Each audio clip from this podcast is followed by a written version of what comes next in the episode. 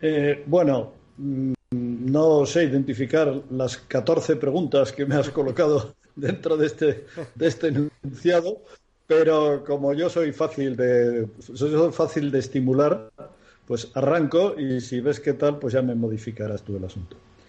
Eh, vamos a ver, de momento creo que dices cómo estimular el pensamiento crítico. Y yo me conformaría con, de momento, no frenarlo. Bueno, voy a poner una analogía. Ahora, eh, afortunadamente, gracias a Dios, hay miles, millones de personas que están demostrando una generosidad, una entrega, digo, en la lucha del coronavirus, ¿verdad? Y es fantástico, ¿no? El poner medios para curar, para solucionar lo que está ocurriendo. Pero yo digo, cuando se está incendiando un bosque, ¿no convendría procurar que el incendio no se extienda? Bosque o un edificio, ¿no? Eh, claro, entonces, si se ponen medios para curar o resolver los casos de los infectados, a lo mejor también hay que poner los medios, los mismos medios o más para evitar que se infecte nueva gente. Eh, con lo mismo de, con el pensamiento crítico, a lo mejor eh, más que decir qué hago para que piensen críticamente. Yo digo, ¿de qué me tengo que abstener para que dejen de pensar acríticamente, con ese A negativo en, griego, ¿verdad? Ese a, afónico, anormal, acríticamente. Eh, bueno, yo lo siento porque es que estoy un poquito tocado con una cuestión y es que en estos días ha habido, con toda la buena intención del mundo, en, la televisión pública se ha emitido un programa que es Aprende con nosotros o Aprende, algo así es. El, no sé, lo he difundido en las redes, el hashtag. Y claro, eh, viendo las, las clases de matemáticas que se estaban dando a niños de primaria y de secundaria, bueno, pues me vino a la cabeza la trilogía esta del sueco Harson o Harsen o este de la muchacha que soñaba con un bidón de gasolina, ¿no? Efectivamente, sí, es Stig Larsen. Sí, exactamente. Yo no tengo nada de violento ni de revolucionario en el sentido físico, eh, sí en el sentido mental, ¿eh? porque a mí me parece que hay muchas cosas que hay que poner patas abajo. Estamos construyendo un, un, un edificio conceptual muy no solamente muy débil, sino ideas muy peligrosas. Bueno, pues en, la, en la, estas clases de matemáticas, claro, o sea, todo lo que llevan profesores en las últimas décadas, especialistas en didáctica, diciendo que no ha de hacerse, lo hemos visto estos días en la televisión. Decimos que la educación es algo muy importante. Estoy hablando de sentido crítico, aunque no lo parezca. Decimos que la educación es muy importante. Dije, creo que dije televisión en un lapsus. Que la educación es muy importante. ¿Vale? Claro. Eh, eh, es muy importante. Por eso hay que cuidarla mucho. Por eso hay que tener mucho cuidado con lo que se le dice a los niños. Porque, hombre, si estuviéramos en una situación ideal de que se enseñara a los niños desde pequeñitos a hacerse preguntas, a cuestionarse, y esto fuera el estado de la cuestión, pero el estado de la cuestión es que los niños se aprenden lo que ponen en el libro, creen que eso es palabra de Dios, oráculo de Delfos, y ya está. O sea, nadie les da ninguna oportunidad de plantearse si lo que se están estudiando eh, es correcto, no es correcto, es una teoría, es una hipótesis, es una verdad comprobada. Entonces, claro, yo digo, de momento empecemos a cuestionarnos cosas. Yo decías tú de educar a los jóvenes, pero en mi círculo de amistades yo recibo, raro es el día que no recibo por WhatsApp, dos o tres mensajes que son puras fakes. Totalmente, son Pero es que según está sonando el móvil allí en la mesa, ya estoy notando yo el tufillo a fake, porque es que huele desde lejos. Y son personas, el otro día estaba pensando, oye, pues en un doctor que tiene muchas publicaciones y que me mandaba bien intencionadamente, por el bien de la humanidad, unas patrañas que no se sostienen. Estamos acostumbrados a pasar la información sin filtro, sin cuestionarlo. Bueno, yo eh, mm, bueno, pues, pues, pues, pues que me parece que es eh, una de las claves, porque perdona que haga una referencia puede sonar a religiosa o a, eh, pero en la Biblia, en el Nuevo Testamento, Jesucristo dijo: la verdad os hará libres. Y la verdad esté donde esté. O sea, no, no mi verdad o la del otro, lo que decía Machado, tu verdad, mi verdad. No, no, la verdad y vayamos juntos a buscarla. Entonces, cuando, cuando estamos horas y horas y, semanas y meses y décadas eh, teniendo a los niños súper ajetreados, aprendiéndose cosas, el de discernimiento, pues de esos, nunca lo he sabido decir bien, de esos barros o de esos polvos, estos barros o lo que sea, pero se entiende, la idea, ¿no? Es decir, lo que sembramos, ¿eh? Eh, tengo una. Oye, interrúmpeme cuando quieras, porque a mí me das la palabra y, estoy aquí hasta el anochecer, ¿eh? O sea, que tú cuando quieras. No, mira, solo te iba a comentar que hay una cuestión en WhatsApp que, que, estamos estudiando un poco los que estudiamos el tema de la información y de las ciencias de la comunicación, y es que, claro, el WhatsApp, como tú decías, te lo envía una persona que es de tu confianza y te envían un audio que a lo mejor ellos ni siquiera han escuchado porque no tenían tiempo eh, pero te lo envían con buena voluntad y pensando que realmente puede ser una información interesante y tú como lo recibes de esa persona en la cual confías, también tiendes como a darle credibilidad, con lo cual es una especie de círculo vicioso muy difícil de romper. Que, es un poco lo que, lo que comentabas. Una persona incluso con estudios llega y te envía un WhatsApp que, no se sostiene. Eh, claro, por ejemplo, eh, en, su caso, eh, el profesor, pues eh, tú, eres licenciado en químicas, tú puedes eh, discernir objetivamente a lo mejor algo que te escriben sobre un tema que tenga que ver con una vacuna o que tenga que ver con otra cosa, pero hay gente que, mm, claro, sobre estos temas de sanidad no sabe nada. Y, entonces prácticamente le puedes colar cualquier cosa. Sí, bueno, pero si ya que estamos hablando de vacunas, yo creo que hay una vacuna importante y es tener un cierto grado de dudas. Hay que inocular en pena un cierto grado de, duda, duda metódica. ¿eh? Y yo le digo a mis alumnos, porque claro, cuando me expreso así ante con ellos, ¿eh? mis clases son siempre online, internet, pero, pero son muy, muy dinámicas, muy, muy conversacionales, y me dicen, claro, pero entonces no nos podemos fiar de nadie.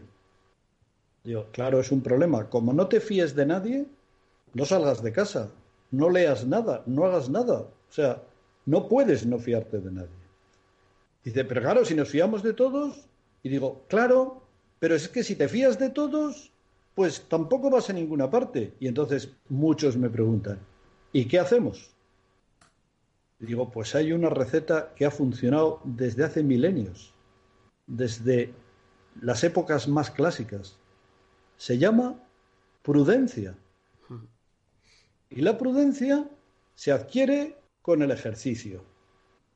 Primero te dan una bofetada y te das cuenta que has confiado en esta persona, que a su vez había confiado en otra, que había confiado en otra, y no hay nada de verdad detrás. Cuando has tenido esas experiencias, dices, uy, pero bueno, a lo mejor vuelves a caer en la trampa otra vez. La creación de hábitos no se produce de la noche a la mañana. El que haya intentado dejar de fumar o bajar michelines lo sabe perfectamente, que no es planteárselo y conseguirlo. ¿Y yo cómo adquiero sentido crítico. Pues no vayas a una librería ni, siquiera, ni siquiera leyendo mis libros. perdón, perdón por la broma. no, es que el sentido crítico es una semilla, tú tienes aquí dentro, aquí, aquí y aquí. Eh, todos tenemos un, sentido de, de, la realidad. Sabemos que, que hay cosas que son malas para toda la humanidad, el coronavirus, todo el mundo sabe que es malo, nadie se dedica a decir qué gusto, ¿no? Por ejemplo, todos sabemos que hay cosas agradables para todo el mundo, tener techo, tener comida, tener claro, y hay otras cosas que están veremos. Y en eso está la prudencia de ejercitar, o sea, de ejercer la, la, la propia responsabilidad ante la vida. En la portada del siguiente libro, ese que has mostrado en pantalla, que se llama Filosofía y Sentido Común, que desarrollamos el sentido crítico, que lo he escrito a medias con un hijo, ¿eh? Andrés, Y en la portada tenemos como lema, ¿piensas por ti mismo o te dicen qué pensar? Efectivamente. esto es muy grave porque si te dicen qué pensar y tú no piensas por ti, solamente piensas, eres... Eh, cuando yo era pequeño había unos discos de estos de vinilo y había una marca que se llamaba La voz de su amo. ¿eh? Tenía un gramófono antiguo y un perrito. Los más veteranos habrán visto La voz de su amo, ¿no? Pero es un lema, La voz de su amo. Hay millones de personas que siguen las consignas del grupo social, de su partido político, de su... Claro, así somos carne de cañón para cualquier cosa, ¿no? Es, es, es, muy importante. Prudencia. La clave está en ir desarrollando ese sentido crítico. Eh, mediante el ejercicio, ¿no? Sí, luego están, los, luego están los trucos de, contrastar, de mirar a ver si esa fuente es oficial, si ese periódico te genera credibilidad porque lo hayas leído otras veces y te haya parecido que eh, sus noticias son relevantes, importantes, si está respaldado por buenos periodistas, eh, si hay expertos dentro del reportaje, si citan fuentes o simplemente parece que lo han sacado de la nada. Eh, esos pequeños truquillos nos ayudan un poco también a ser pequeños filósofos y, estar eh, continuamente pensando, bueno, mm, para empezar, ponerlo todo en duda. ¿no? Hasta, hasta nosotros mismos, hasta nuestros pensamientos propios, es decir, pero esto lo estoy pensando yo. Bueno, es que hay, eh, hay una frase, un, oráculo, ¿no? El conócete a ti mismo, ¿no? Conócete a ti mismo. No, es muy importante conocerse a uno mismo. Yo, perdón, porque esto suena muy frívolo lo que voy a decir, ¿eh? suena a un poco, digo, conocerme a mí mismo, ojalá pudiera. A ver, yo digo, cuando yo intento mirar, hacer una metacognición, o sea, yo, el, el, investigador y el investigado coinciden, ¿eh? como, como en la teoría de conjuntos de las matemáticas, la propiedad reflexiva, ¿no? Yo me miro a mí mismo. ¿Y qué es lo que veo? Pues a veces no lo que haya, sino lo que yo quiera ver.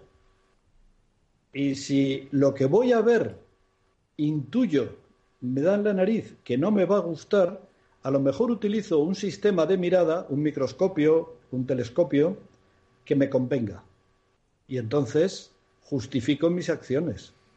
Y pues a lo mejor soy mucho más blandito conmigo mismo de lo que debería ser con de lo que soy con otros, ¿no? Bueno, también está otra referencia evangélica. Vemos más la paja en el ojo ajeno que la viga en el propio. O sea, todo esto es milenario, ¿eh? no es invento nuevo. Entonces, claro, o también puede ser que yo tenga una personalidad psicológicamente hipocondríaca, me esté en esta cultura que decimos del esfuerzo, de la entrega, de la competitividad, de la productividad, me esté exigiendo siempre por encima, ¿eh? porque leo libros de autoayuda y siempre tengo que ser líder y siempre tengo que triunfar y triunfar y triunfar. Y entonces yo mismo me estoy cavando mi propia fosa, me estoy juzgando con unos ojos estúpidos y me estoy condenando. Por lo tanto, también tengo que limpiar la mirada con la que me juzgo a mí mismo. ¿Qué tengo que hacer con eso? Hombre, pues cierta prudencia. Por ejemplo, si estoy atento a las señales con las que, si digo unas cosas y resulta que veo que la gente se huye, huye de allí, pues a lo mejor esas palabras son ahuyentadoras. ¿eh? Si a lo mejor digo otras palabras u otro enfoque y veo que acude mucha gente y a lo mejor son aduladores, pero a lo mejor eso da más resultado. A lo mejor tengo que agradecer a un amigo que me dice esto, este artículo que has escrito es una caca. Hmm. Eso no se atreve casi nadie, pero eso lo dicen los amigos. ¿Eh? Eh, bueno, pues ver la opinión de los otros sobre uno mismo, a pesar de que he dicho con la portada de mi libro, estaba comentando, piensas por ti mismo, te dicen qué pensar, pero piensa por ti mismo también filtrando lo que te dicen los demás. Y diciendo, ¿qué porcentaje de adulación puede haber en la persona que me está bailando el agua y está diciendo, oh, tu libro es excelente? Ya, pero no lo lee nadie. ¿eh? Bueno, o tu libro no vale para nada. Digo, me da igual aunque no lo lea. Yo sé que fulano y fulano le gusta y le atrae. Bueno, que, es, no es tan sencillo, ¿eh? no es tan sencillo como mm, la, facultad de discernimiento eh, también se entrena, yo creo que se entrena, ¿eh? y, como siempre, con altibajos, con... Bueno. Fíjate que una de las mm, cuestiones que se habla, por ejemplo, en, la, en, la, en las eh, diferentes normas educativas, pero eh, por hablar de la, de la LOMCE, que, que, simplemente modifica la LOE en algunos artículos, eh, pero de las últimas redes educativas que tenemos, se habla mucho de fomentar el sentido crítico en los alumnos, de que el alumno se convierta en una pieza mm, clave de la sociedad como ciudadano libre, como ciudadano capaz de investigar, como ciudadano capaz también de ofrecer su propia opinión y de construir el aprendizaje de los demás. Y sin embargo, mm, hay ah, o vemos prácticas que parecen seguir reproduciendo modelos pasados en los que en las propias oposiciones para profesores, vamos, que tienes que reproducir los temas, ¿no? Eh, memorizar. El buen profesor es el que se lo sabe todo entero. Sí, sí. Claro. claro. Totalmente. Y parece ser que la sociedad, eh, sin embargo, sigue eh, transponiendo un poco información del profe al alumno, cuando llevamos mucho tiempo diciendo que podemos mejor ser unos guías, que podemos ayudar, que podemos ser eso, mm, un guía en el conocimiento, un serpa, pero que no somos los protagonistas los profes, sino que es el alumno el que eh, tiene que ir construyendo un poco eh, su aprendizaje guiado, eso sí. Em, ¿Esto crees que la educación está haciendo este papel de, crear ciudadanos libres o seguimos reproduciendo cosas un poquito antiguas? A ver, lo de antiguo o moderno mm, me trae al fresco. Mm. Porque hay cuestiones muy antiguas que merecen la pena ser conservadas. Tenemos objetos y conceptos milenarios que por favor, por favor, por favor, que no se pierdan, aunque sean antiguos. Precisamente en esa antigüedad y ese haber resistido el paso de los siglos, en muchos casos resiste ese valor, ¿no? Hay conceptos universales. Eh, bien, el otro día leyendo un, discurso de Ramón y Cajal cuando eh, nombraron académico, pues estaba citando al marqués de Condorcet, de, 1700 o algo así, eh, cuando hablaba de que las medianías, eh, las medianías hay que educarlas. Los genios se educan solos.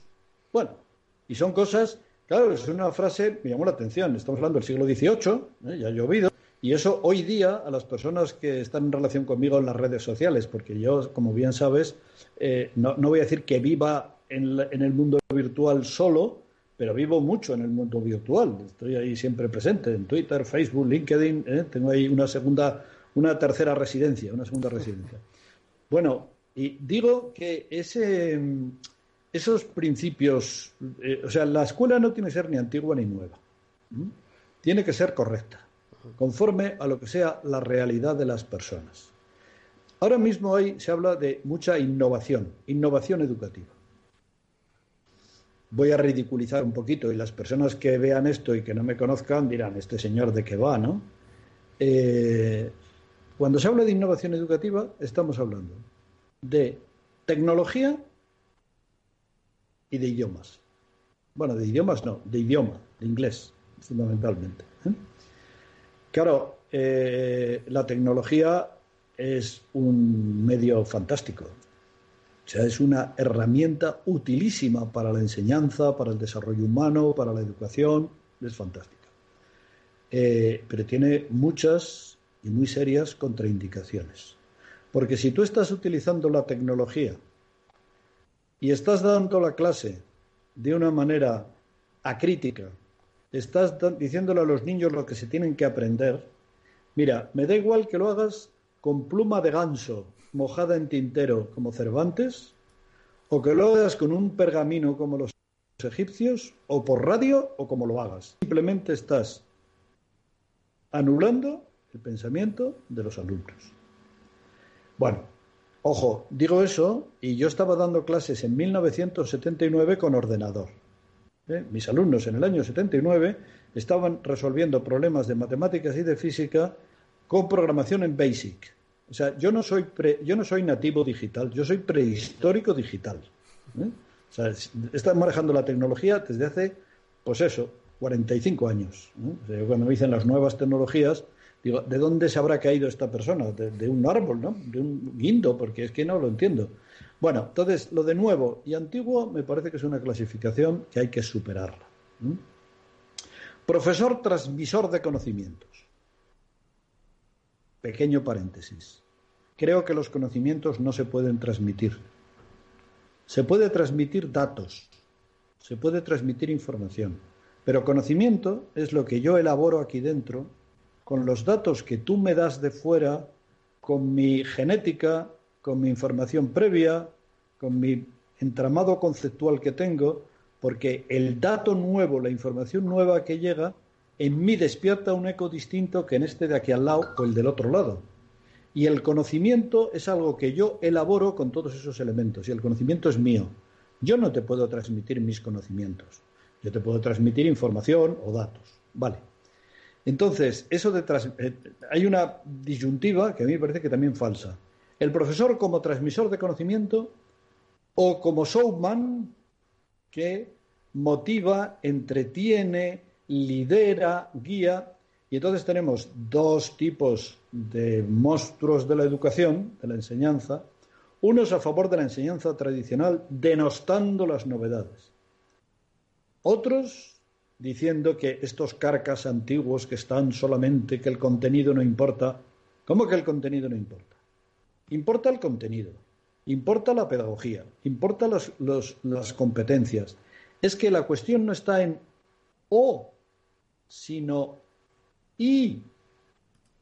O sea, no se trata de no saber cosas, se trata de saber cosas que tengan sentido y significado. Si como a mí me pasó una vez una persona muy cercana que estaba sacando sobresaliente en matemáticas y estaba haciendo derivadas, ¿eh? para los de ciencias sabrán lo que son las derivadas, ¿verdad? Y bueno, lo hacía fantástico. Y le digo, oye, qué bien se te da esto. Dice, sí, aquí siempre saco un 10 en esta parte. Dice, por cierto, oye, tú me podrías hacer un favor, mira, cuando pasen los exámenes, me gustaría que me explicaras qué es una derivada. Vaya. Qué sorpresa. Claro. Sí, pero esto, en mi ya larga vida profesional, no es la primera vez que lo veo. O sea, hay muchísimas personas que sacan muy buenas notas en asignaturas sin haberse cuestionado nunca qué son o qué significan o qué sentido tienen las cosas que está estudiando. Entonces, ¿qué pasa? ¿Que no hay que memorizar? Pobre de ti. ¿Qué pasa? ¿Que solo hay que ver el sentido? ¿Eh? Hay que memorizar y saber el sentido y el significado. es y, no o. No sé si te parece razonable lo que estoy comentando. Sí, sí, ¿Eh? totalmente. La verdad que me parece. Y tampoco sé si contesta la pregunta porque, perdóname, Carlos, se me había olvidado la pregunta. Nada, nada, no te preocupes porque hemos tocado un montón de temas que son interesantes en esa respuesta. Em, eh, yo iba un poco por el tema de que si realmente podíamos estar haciéndolo bien o no. me parece genial el enfoque porque en realidad hay que sumar y una de las cosas que, que nosotros pues eh, podemos decir desde el mundo de, de la educomunicación, como nos etiquetan, que esa es otra, la, la educomunicación, es que, bueno, pues que los medios de comunicación también aportan mucho a la educación porque permiten precisamente contrastar, ver diferentes opiniones, hacer educación eh, mediante el aprender a hacer. Pues haces un podcast, venga, vamos a hacer un vídeo, vamos a hacer, vamos a activarnos, vamos a hacer un blog, vamos a activarnos, ¿no? Em, y ¿crees que la suma o la mezcla que tenemos ahora mismo de metodología en los docentes es buena para generar gente crítica o, nos estamos equivocando? Eh, bueno, es que creo que es una pregunta muy amplia y perdóname, no te puedo contestar. Es, demasiado amplia. Yo creo que no hay. Sí, yo creo que no hay una metodología que sigan los docentes. ¿eh? Hay muchos docentes muy buenos que la gente no los conoce que están haciendo su labor calladamente, con muy poquitos medios y sacando adelante el talento escondido que llevan los niños. La visión que tenemos para contestar a esa pregunta puede ser las convencionales, las que se difunden en los medios de comunicación, periódicos, tal, ¿no? los, los media, ¿no? Los, los medios. Pero, a ver, mm, vamos a ver. ¿Dónde hay que centrar? Bueno, primero el tema de la educación. ¿Qué es educación? Casi podría decir algo así como lo de, ya que tú eres un comunicador, pues voy a decir eso de qué es poesía. Poesía eres tú. Pues, Carlos, ¿qué es educación? Educación eres tú. ¿Eh? Educación eres tú. Y yo, y, y papá y mamá, cuando están encerrados ahora por el coronavirus y están dándole una imagen a sus hijos de esperanza o de odio político o de quejarse de todo, dices, uy, pero si ahora los niños en este momento no están en un horario de educación, ya han hecho los deberes que le han mandado en el cole por teletrabajo, aquellos que tienen posibilidad de hacer tele, teleaprendizaje, ¿no? Eh, pero claro, cuando están cenando con papá o con mamá y papá o mamá dicen una barbaridad contra no se sabe quién porque no sé cuál, eso está influyendo, educando o deseducando. Porque la educación es el desarrollo humano, es el despliegue de las potencialidades que tiene uno. ¿Eso cuándo se hace? De 9 a 1 y de 3 a 5 en una institución escolar con los niños metidos en jaulas, perdón, en aulas. ¿eh? Solo ahí, solo ahí, en absoluto, en absoluto. O sea, yo veo los programas infantiles, como sabes, tengo una tribu de nietos, ¿verdad? ¿Eh? Sí, bueno, además pues mm, muy amplia y, me parece algo fantástico y precioso, ¿no? Para esta sociedad que tiende como a reducir el número de descendientes. Sí, estamos ahora en, eh, el nieto, estamos esperando la nieta eh, 25,4. pero esto me lo tienes que explicar, el coma 4 ese me lo tienes que explicar. Sí, bueno, si haces una proporción 0,4, los meses de que está embarazada la madre, pues ah. mm, claro, claro, claro. dentro de unos, dentro de un tiempo para el verano, pues tendremos 26. Bueno, entonces yo veo algunas, afortunadamente en la mayoría de las casas de mis hijos la tele no entra, ¿eh? no entra. Eh, claro, cuando se ven los programas de televisión de niños y se ven los superhéroes mm. que inculcan los valores de la justicia. Claro, pero ojo, ¿cómo imponen, cómo impera el bien de los superhéroes? Pues matando a los malos. Y claro, si aplicas un poquito de sentido crítico, dices, claro, están viendo los niños desde pequeñitos un mundo de malos y buenos. Por supuesto, no cabe ninguna duda. ¿Quiénes son los malos? Los otros. Los buenos, los míos, siempre. ¿Eh? Y eso lo puede decir cualquiera. Entonces, claro, en ese momento también se está educando. La educación, a mí me parece que es muy peligroso asociar educación con enseñanza. Son dos caras de una misma moneda, son inseparables, pero no son sinónimos, no son coincidentes. O sea, no, no, no, es el, mundo de la educación, del desarrollo humano, no se puede decir que suscribir solo al mundo académico, al mundo escolar. Por ejemplo, el mundo de la educación familiar es un mundo en el que ojalá muchas personas, y aprovecho esta oportunidad de los que vayan a ver esto, para decir, elevemos la autoestima de nuestras familias. Somos un ámbito privilegiado en el que estamos influyendo muchísimo en el desarrollo humano, intelectual, económico, en el desarrollo de nuestros hijos, con nuestro quehacer diario. Esto, como parece que es solamente lo que se hace en las instituciones, pues nos estamos perdiendo. Por eso, dices tú, ¿qué metodologías hay? Yo creo que lo, lo más importante es que nos centremos en las... Aprovecho para hacer propaganda. Un concepto nuevo en una tesis doctoral que dirigí hace unos años, que son las NEP, con mayúsculas, ¿eh? necesidades educativas personales, que es más amplio que las NEE, e, porque las NEE e son necesidades educativas especiales, que son las que tienen o bien los de altas capacidades o los de bajas capacidades. Y los que tienen unas capacidades intermedias, esos café para todos.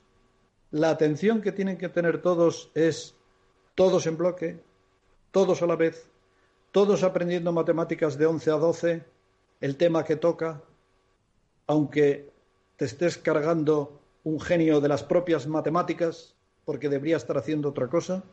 Entonces acuñamos un concepto, invito de verdad, si el que me lea y me vea, déjame que haga propaganda. Claro, claro, no hay problema. Invito a los que vean este, esta grabación ¿eh?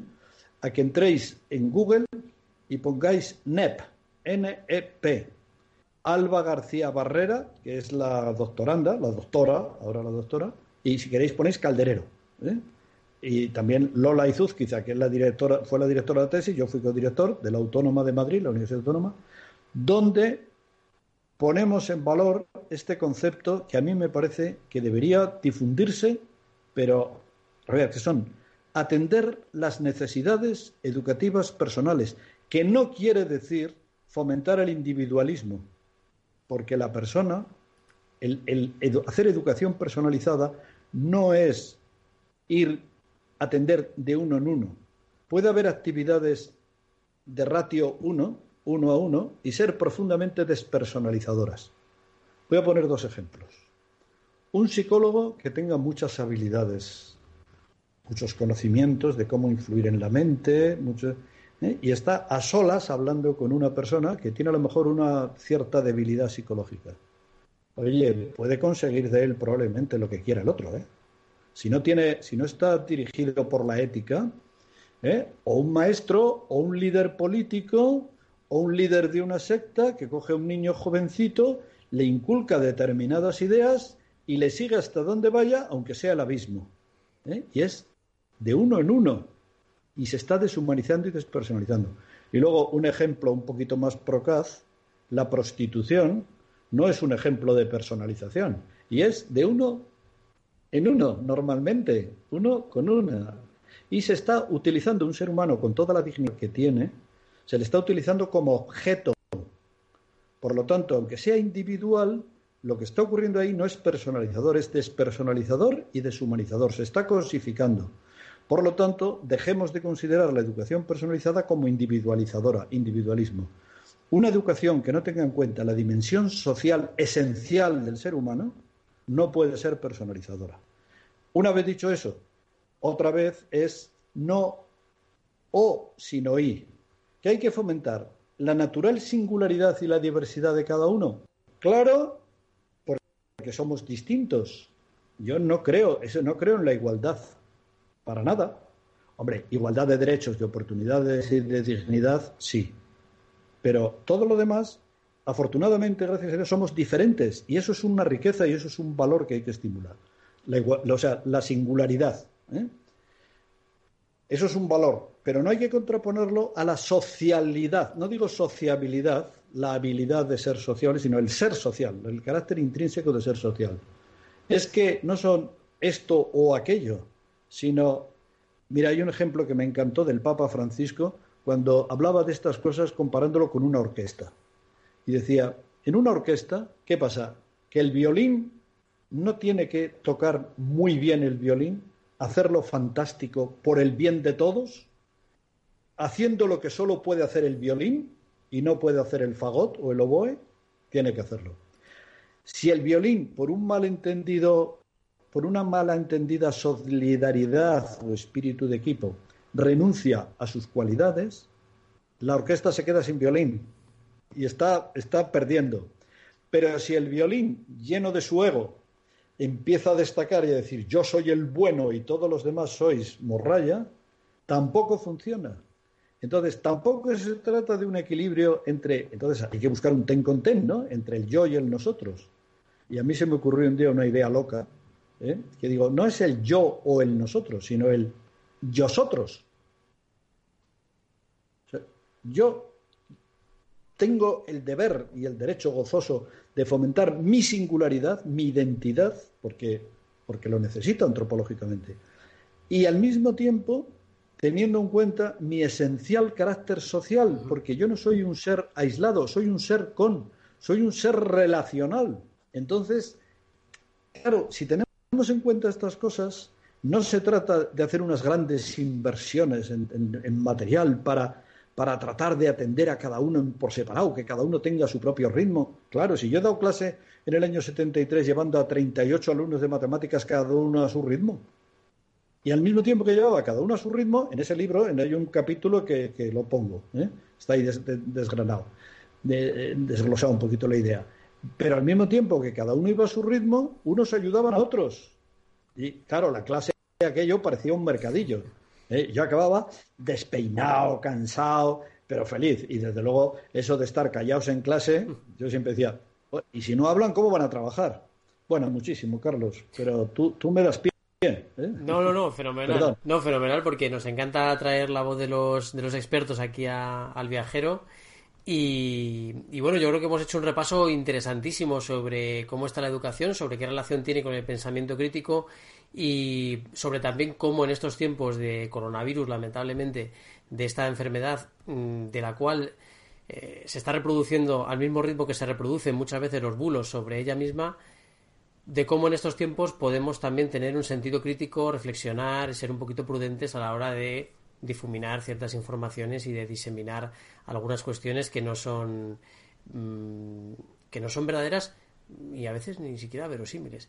Pero si me permites un pequeño apunte porque me he quedado con el mal sabor de boca, eh, no confundamos sentido crítico con eh, ser un criticón claro, no, no. o con criticarlo todo porque uno puede hacer sentido crítico aplaudiendo las buenas iniciativas vengan de donde vengan. ¿eh? Y a mí me parece que eso es muy importante. Eh, yo cuando alguien dice, no, vamos a ver, tú eres un ingenuo, tú crees en la, tú crees en la naturaleza humana, tú crees en el bien, en la bondad, y de, pero yo que soy realista, entonces cada vez que oigo eso digo, Dios mío, otro cenizo. Ser realista significa ver solo los aspectos negativos que hay, porque si solo ves los aspectos negativos, lo único que te ocurre es que eres miope, o tienes presbicia o hipermetropía, porque claro que hay aspectos negativos, y sería estúpido negar el dolor, el sufrimiento, todo, todo el mal que hay en el mundo. Pero solo hay eso, esa es la realidad. Ahora, con el coronavirus no se está viendo cantidad de gente que pone una pegatina en el portal y decir, oye, si necesitáis que vaya a la compra, aquí estoy yo. Lo digo como, como cosa simbólica. Mm. Un niño que ve eso y está, perdón por la expresión, mamando ese ambiente de que unos se cuidan de otros, aunque sea por Internet, eso forma parte de la realidad. Y el que ignore eso no es realista. ¿eh? Entonces, Ojo confundir el, sentido crítico con ser un amargado de la vida que solamente descubre los aspectos negativos, sobre todo de los demás, claro. Claro, claro. Es que es verdad que el tema de, ser, de ser crítico em, tiene muchas, eh, muchas aristas. Puedes interpretarlo de esa manera que dices, crítico criticón, o crítico eh, objetivo, persona que busca, que contrasta, que no se cree lo primero que le dicen, que piensa más allá, que mm, busca nuevas ideas, nuevas reflexiones sobre cosas que le comentan, no se queda, como decíamos antes, con un discurso que le han mandado desde su grupo político, grupo de pensamiento, conjunto de amigos que solo comparte lo que, lo que ellos piensan, sus opiniones. Y es verdad, es interesante hacer esa, esa diferenciación porque es muy, muy importante. Y, bueno, aquí precisamente lo que buscamos un poquito es eso, ¿no? Eh, porque nosotros decimos muchas veces en el viajero, no tenemos las respuestas, pero lo que queremos es hacernos preguntas y que vosotros también participéis en, eh, bueno, en la construcción de, de, lo que entendemos que puede ser una, una posibilidad de realidad. Porque claro, a mí me hace mucha gracia también el que dice que soy realista porque parece una apropiación de la razón también. Soy realista, por tanto, yo tengo la razón. Y dices, bueno, pues pero yo lo veo de otra manera porque igual yo estoy imaginándome otra cosa y me parece que puede haber una salida por aquí. Y quizá tú con tu sentido tan tan realista como dices, quizá estás obviando que puede haber una salida. Bueno, y sobre todo que puede haber otras, otros paradigmas y otras interpretaciones, porque yo creo que hay una cosa importantísima y es que todo, toda teoría científica es está infieri en construcción, siempre, permanentemente. Creo que la gran, la grandeza de la ciencia es que nunca alcanza verdades absolutas indiscutibles. Yo cuando oigo un científico, o mejor dicho, pseudocientífico, que dice, se ha descubierto esto y esto es así. Digo, uy, uy, madre mía, mm, vamos a protegernos. Cuando aparece una persona que dice, bueno, habiendo estudiado este problema desde este punto de vista, con esta muestra, con estas limitaciones, desde este paradigma, encontramos que la explicación más probable ante estos hechos puede ser esta. Y entonces yo digo, todo el respeto, me quito el sombrero, porque una clave de la auténtica ciencia creo que es la humildad. Cuando alguien dice, esto es así, solamente quiere decir que es miope o sordo.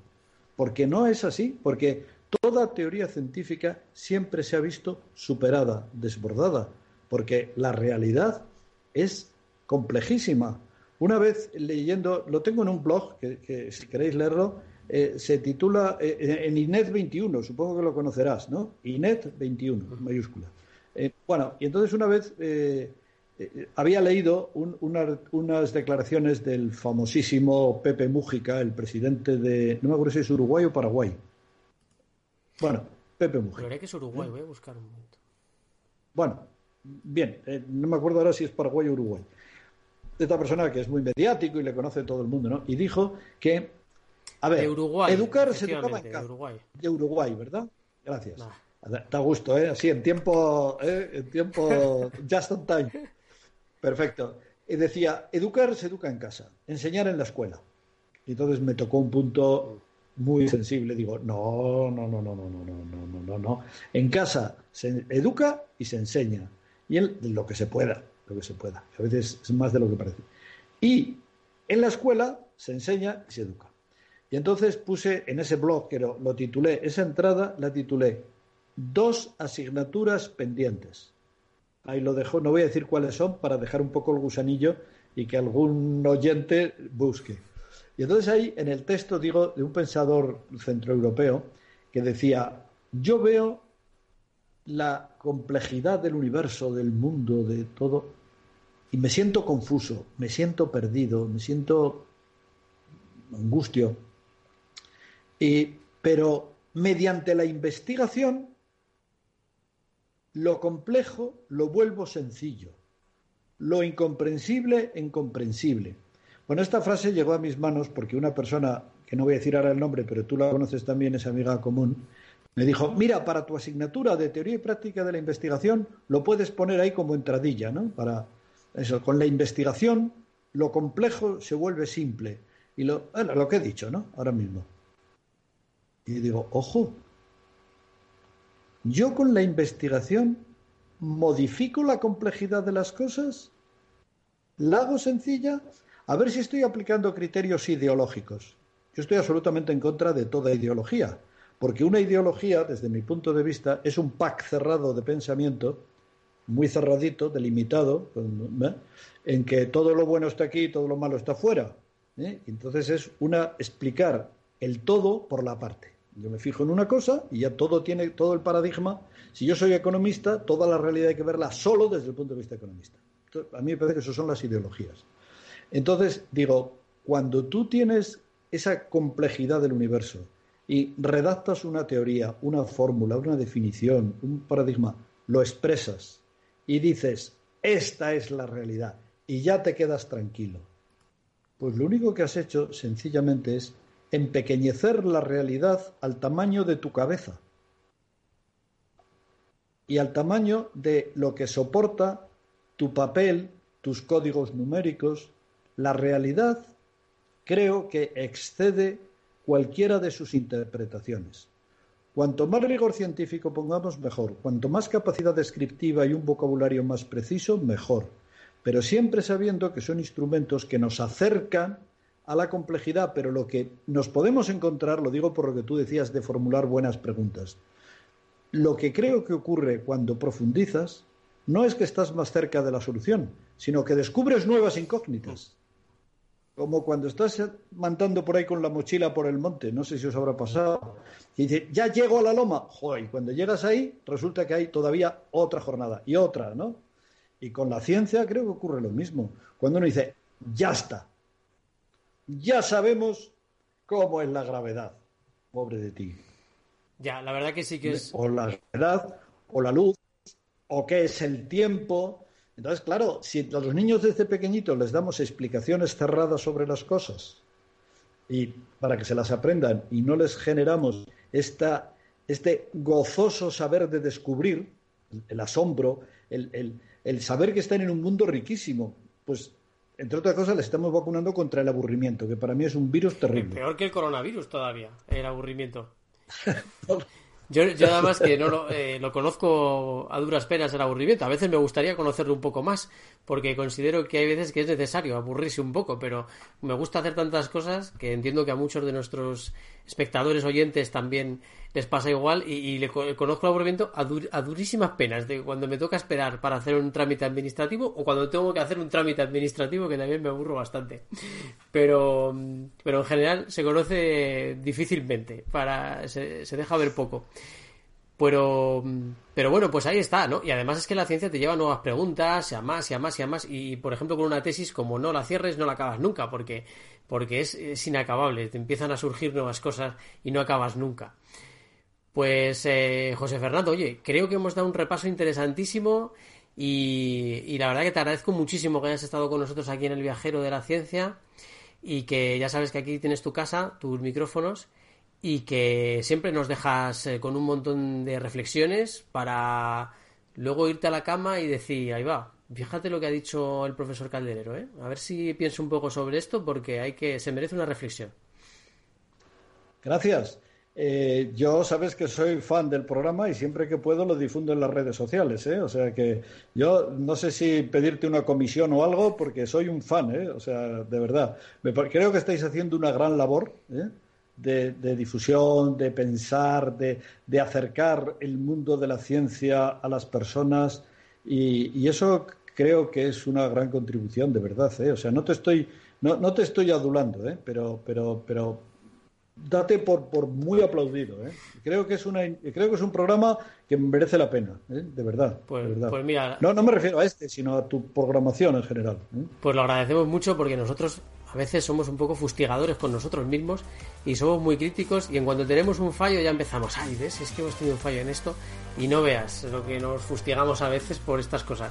Pero, pero bueno, mm, te lo agradezco un montón y seguimos ahí haciendo lo que podemos por, por divulgar ciencia. Pues muchísimas gracias, eh, José Fernando, por haber estado con nosotros y, de verdad que, te agradecemos mucho tu enfoque y esperamos que pases estos días lo mejor posible. A ver si acaba pronto este confinamiento, aunque saquemos cosas buenas también.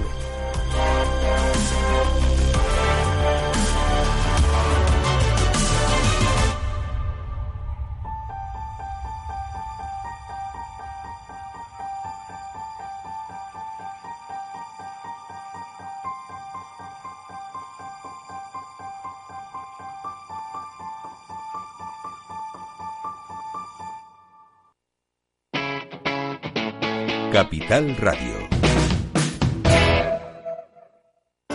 Capital Radio.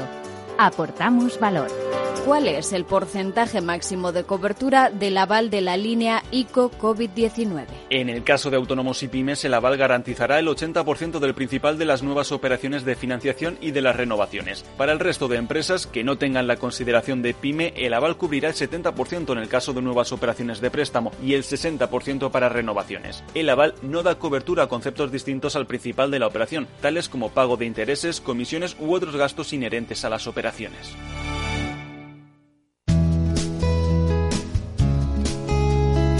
Capital Radio, Música y Mercados.